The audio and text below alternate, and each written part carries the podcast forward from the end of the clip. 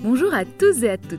Aujourd'hui, vous allez écouter l'épisode 5 de Mara des Bois, le pesto à l'ail des ours. Nous vous laissons en compagnie de Mara, June, Hyacinthe et les autres. Bonne écoute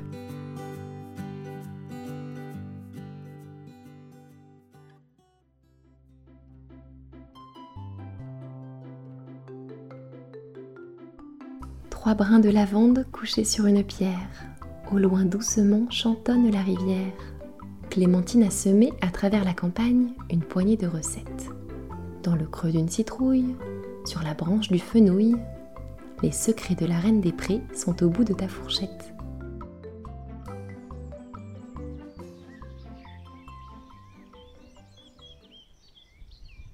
Bonjour toi Tu tombes bien On s'apprête à partir à Saint-Martin-des-Olivettes pour essayer de trouver où se cache le carnet de recettes de ma grand-mère Clémentine. Pour cela, il nous faut découvrir où Clémentine achetait ses légumes. Nous pensons que c'est au lieu-dit le champ de lune. Mais peut-être avais-tu toi aussi deviné? Allez, saute sur ton vélo, nous allons vérifier ça.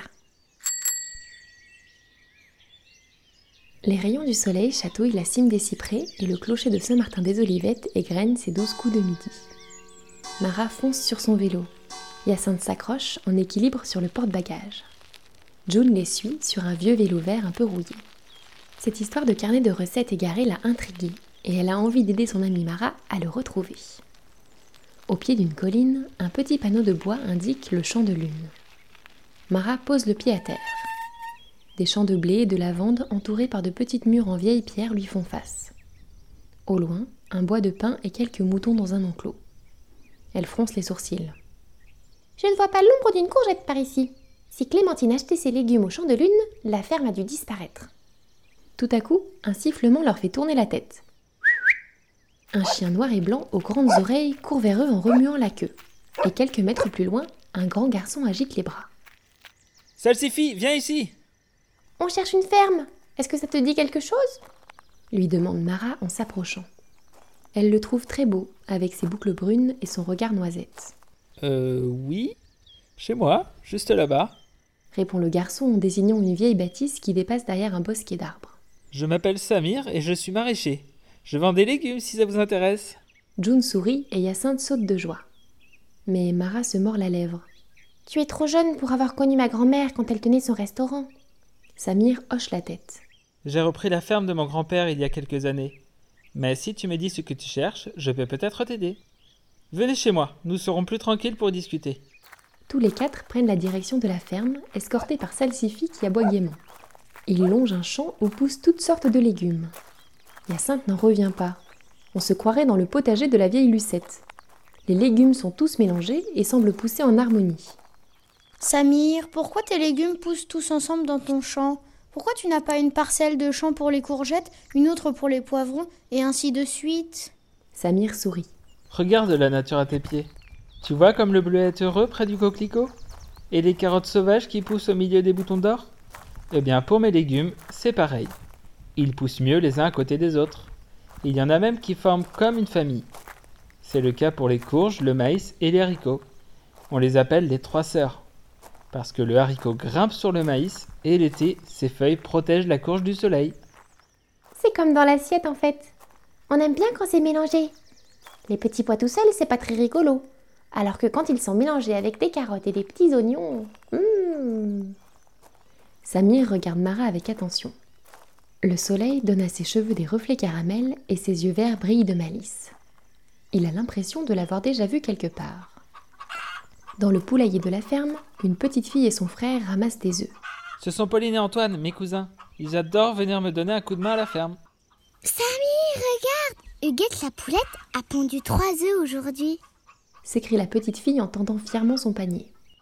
Et cet œuf-là, il est énorme Je parie qu'il y a deux jaunes à l'intérieur. S'exclame le petit garçon en leur montrant un gros œuf couleur ivoire. Merci les enfants.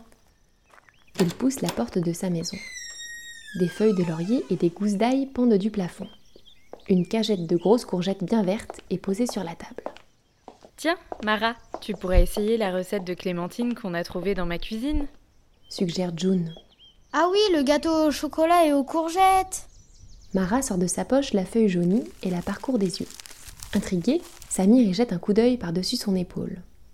Soudain, il fronce les sourcils. Où as-tu trouvé ça? lui demande-t-il d'une voix tremblante. C'est une recette de ma grand-mère Clémentine. Elle était chef cuisinière et je vais bientôt reprendre son restaurant. Nous sommes à la recherche de son carnet de recettes. Pourquoi? Je reconnais ce signe. murmure Samir en désignant le tampon en bas de la feuille. Attendez-moi ici. Ajoute-t-il en grimpant quatre à quatre de vieux escaliers. Mara, June et Hyacinthe se regardent intrigués. Ils entendent Samir farfouiller à l'étage. Il ne tarde pas à redescendre avec une sorte d'énorme livre entre les mains. Sur la couverture, une tige de bourrache et sa fleur sont délicatement dessinées. Samir pose le livre sur la table. En regardant de plus près, Mara comprend que ce n'est pas un livre. Ce sont de petites planches de bois toutes fines, posées les unes sur les autres. Oh, c'est un herbier Remarque Hyacinthe. Samir hoche la tête. Il appartenait à mon grand-père. Pendant toute sa vie, il l'a rempli avec les plantes comestibles qu'il trouvait dans les environs. Explique-t-il en l'ouvrant délicatement. Mara a l'impression d'être devant un trésor. Entre chaque planche de bois, une plante séchée est endormie. Son nom est écrit à l'encre vert émeraude en dessous. Samir feuillette l'herbier quand tout à coup, une feuille de papier jauni s'en échappe et tombe aux pieds de Mara. Elle sent son cœur qui se serre dans sa poitrine. Elle attrape la feuille. C'est une recette de ma grand-mère. Le pesto à l'ail des ours. Pas de doute, ton grand-père et ma grand-mère se connaissaient. Samir hoche la tête et retourne l'herbier. Au dos de celui-ci, il y a le même tampon étrange que celui qui figure en bas des recettes de Clémentine. Tu vois? Je t'avais dit que j'avais déjà vu ce signe quelque part. Mara sent son esprit qui tourne à toute allure. Clémentine avait un secret, elle en est certaine. Et apparemment, elle le partageait avec le grand-père de Samir. Comme à chaque fois qu'elle n'arrive plus à réfléchir, Mara enfile un tablier et se met à cuisiner. Elle a besoin de faire quelque chose de ses mains pour comprendre ce qui se passe dans sa tête. Elle attrape deux belles courgettes dans la cagette. Je vais faire le gâteau au chocolat et aux courgettes. Peut-être que ça m'aidera à y voir plus clair. Tout le monde met la main à la pâte pour l'aider. Hyacinthe et June épluchent et râpent les courgettes, et Samir fait fondre le chocolat. Pauline et Antoine entrent dans la maison, attirés par la délicieuse odeur qui se dégage du four.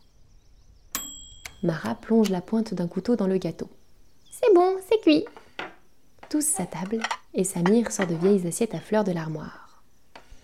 Hum, miam miam, j'ai le meilleur gâteau que j'ai mangé de toute ma vie. S'exclame Antoine la bouche pleine. Oh oui, c'est trop délicieux. Soupire Pauline en fermant les yeux. Mara sourit. C'est vrai, ce gâteau est un régal. La courgette se mélange à merveille avec le chocolat. Et Hyacinthe se resserre une part sans faire la grimace. D'habitude, il se sent toujours patraque après avoir mangé du gâteau. Mais les recettes de Clémentine ont l'air de lui faire du bien.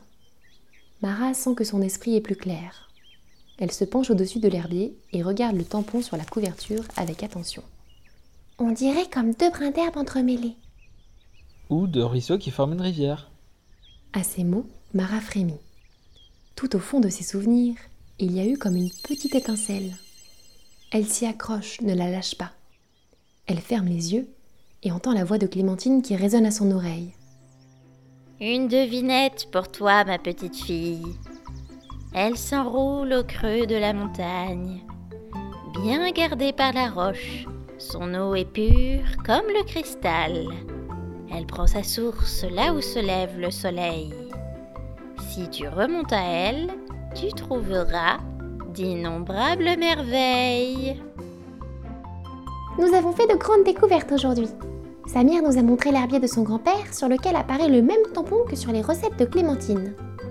Je crois bien qu'il représente une rivière. Et je me suis souvenu d'une devinette que me chantonnait ma grand-mère quand j'étais petite. Et qui parle d'une rivière qui prend sa source là où le soleil se lève. Peut-être que si nous arrivons à trouver quelle est cette rivière, nous découvrirons où Clémentine a caché son carnet de recettes et quel était son secret. Il y a trois rivières dans les environs. Je vais te dire leurs noms. Peut-être pourras-tu deviner de laquelle il s'agit. La Valonne, la Matine et la Luzance. Si tu penses avoir deviné, écris vite ta réponse en commentaire. Je te retrouve lundi prochain pour la suite de nos aventures.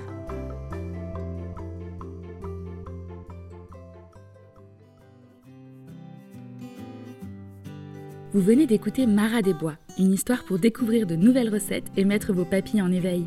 Si cette histoire vous plaît, partagez-la autour de vous, mettez-nous 5 étoiles sur Apple Podcast et retrouvez-nous sur Instagram à envolécompté pour partager vos ressentis.